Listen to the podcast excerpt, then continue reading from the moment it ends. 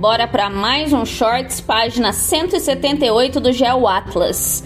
Golfo, extensa e ampla reentrância da costa litorânea, delimitada por penínsulas, cabos ou pontas.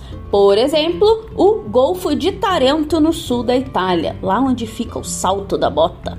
Ilha, porção de terra emersa relativamente pequena, se comparada aos continentes, cercada de água doce ou salgada por todos os lados. Temos várias ilhas, né, de exemplo.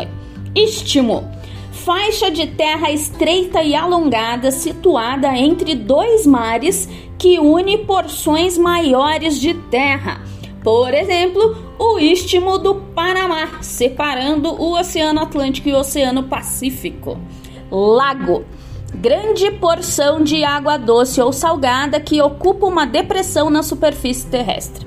A forma, a profundidade e a extensão dos lagos são muito variáveis. Os lagos são maiores que as lagoas.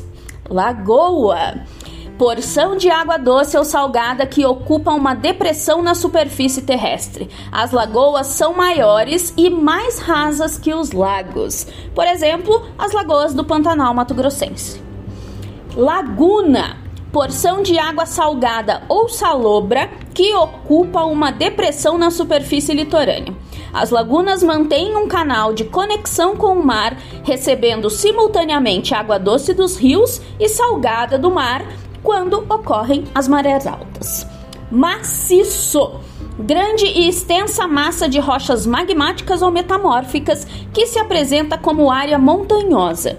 E por fim, montanha, área muito elevada com as laterais bastante inclinadas. Em geral, as montanhas aparecem agrupadas formando cadeias montanhosas ou cordilheiras. Geralmente são originadas de forças tectônicas.